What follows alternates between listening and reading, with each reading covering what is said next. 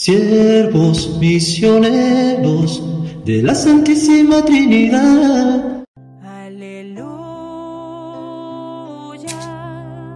aleluya. En este miércoles de la sexta semana del tiempo de Pascua, los saluda el Padre Víctor Canela, siervo trinitario, promotor vocacional en el país de México. Nuestra Pascua inmolada es el Señor, aleluya. Derrotada la muerte, perdió su aguijón, aleluya. El Evangelio el día de hoy está tomado de San Juan, capítulo 16, versículos del 12 al 15. En aquel tiempo Jesús dijo a sus discípulos, Aún tengo muchas cosas que decirles, pero todavía no las pueden comprender. Pero cuando venga el Espíritu de la verdad, Él os irá guiando hasta la verdad plena, porque no hablará por su cuenta, sino que dirá lo que haya oído y les anunciará las cosas que van a suceder. Él me glorificará, porque primero recibirá de mí lo que les vaya comunicando. Todo lo que tiene el Padre es mío. Por eso he dicho que tomará de lo mío y se lo comunicará a ustedes. Palabra del Señor. Gloria a ti, Señor Jesús.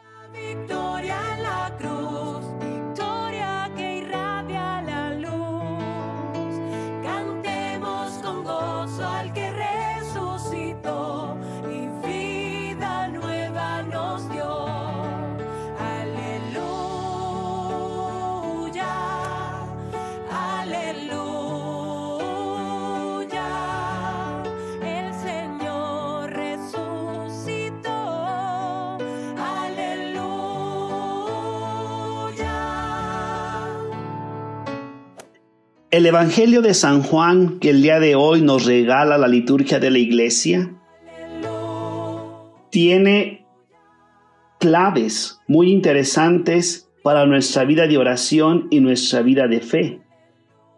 La primera de ellas nos muestra a un Jesús muy humano, que en su entero conocimiento reconoce que para todo hay un momento y que hay cosas que los seres humanos no podemos comprender con facilidad. Todos los que nos hemos acercado a la escritura, a la Biblia, de una u otra forma, le damos la razón a Jesús. Y somos conscientes de que hay pasajes bíblicos que hay veces no comprendemos, pero que con la ayuda e ilustración del Espíritu Santo, el aporte de muchos hombres y mujeres en la historia de salvación, nuestro crecimiento en la fe y la práctica de la misma, nos hacen comprender con mayor facilidad los escritos bíblicos y lo que Dios nos quiere revelar en aquel momento o situación de nuestra vida. En estos versículos se puede identificar la misión de grupo que existe en la Santísima Trinidad.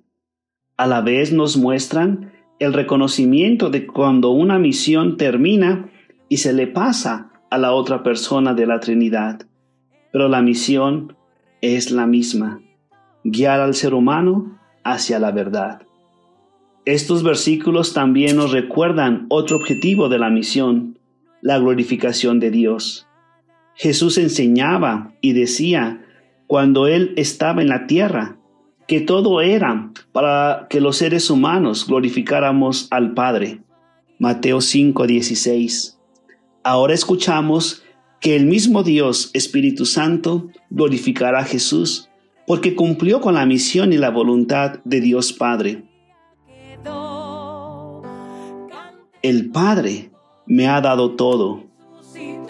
El Hijo ahora es el centro de la Trinidad y de la creación. Cuando releemos y releemos estos versículos bíblicos, nos damos cuenta de que nuestras oraciones van hacia Dios Hijo y que lo que el Espíritu Santo nos revela es tomado del Hijo, porque el Padre se lo ha dado todo. Te invito pues a que a la luz de estos cuatro versículos bíblicos analices varias prácticas de nuestra Iglesia Católica y te darás cuenta de que esas prácticas de oración y de celebración tienen como base bíblica estos versículos de la Biblia. La glorificación del Hijo, como lo ha hecho el Padre, y la comunicación del Espíritu Santo, que toma del Hijo para revelarnos a nosotros lo que el Hijo nos quería revelar y no pudo hacer. Que la gracia del Señor nos acompañe, que nuestro Dios de amor los bendiga y los ilumine, en el nombre del Padre y del Hijo y del Espíritu Santo. Amén.